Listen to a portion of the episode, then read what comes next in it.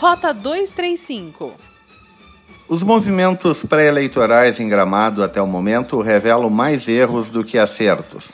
Tem candidato ansioso apostando em blogs fakes e fake news. Já está tendo que repensar, inclusive no âmbito jurídico. Tem também candidato cansado que não está indo aonde o povo está. Imagina quando a campanha efetivamente começar. Na eleição proporcional, a maioria dos grandes partidos está com a nominata fechada. Dificilmente um candidato que entrar na disputa em agosto, data limite do calendário eleitoral, conseguirá se eleger.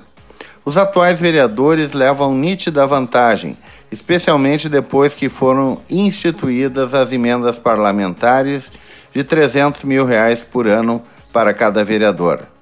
Dos atuais nove vereadores, no entanto, sete deverão ir à reeleição. E, para completar, está proibida a coligação na eleição de vereador, o que deve bloquear a eleição dos candidatos de pequenos partidos. Mesmo assim, são poucos os candidatos a participar de festas populares.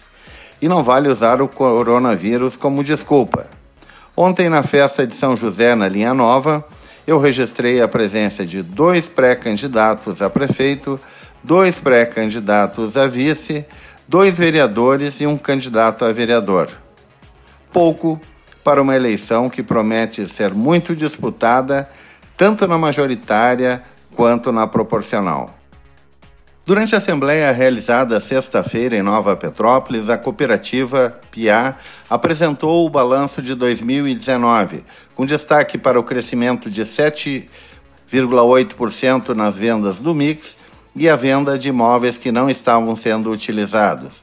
Em um ano em que o preço do leite esteve abaixo do praticado em 2018, a PIA conseguiu avançar na venda de seu mix de produtos com o lançamento da nova embalagem de requeijão de 400 gramas, o sucesso do iogurte de kefir e os novos sabores da linha Essence.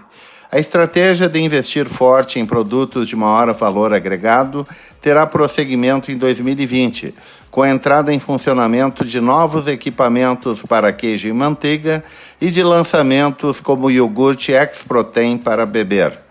Além disso, a marca de lácteos vai entrar na linha de food service para atender padarias e restaurantes.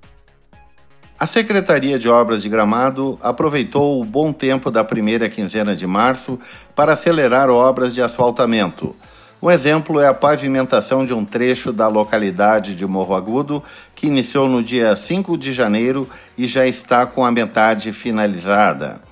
A previsão de término dos trabalhos é de quatro meses, ou seja, até o início de maio.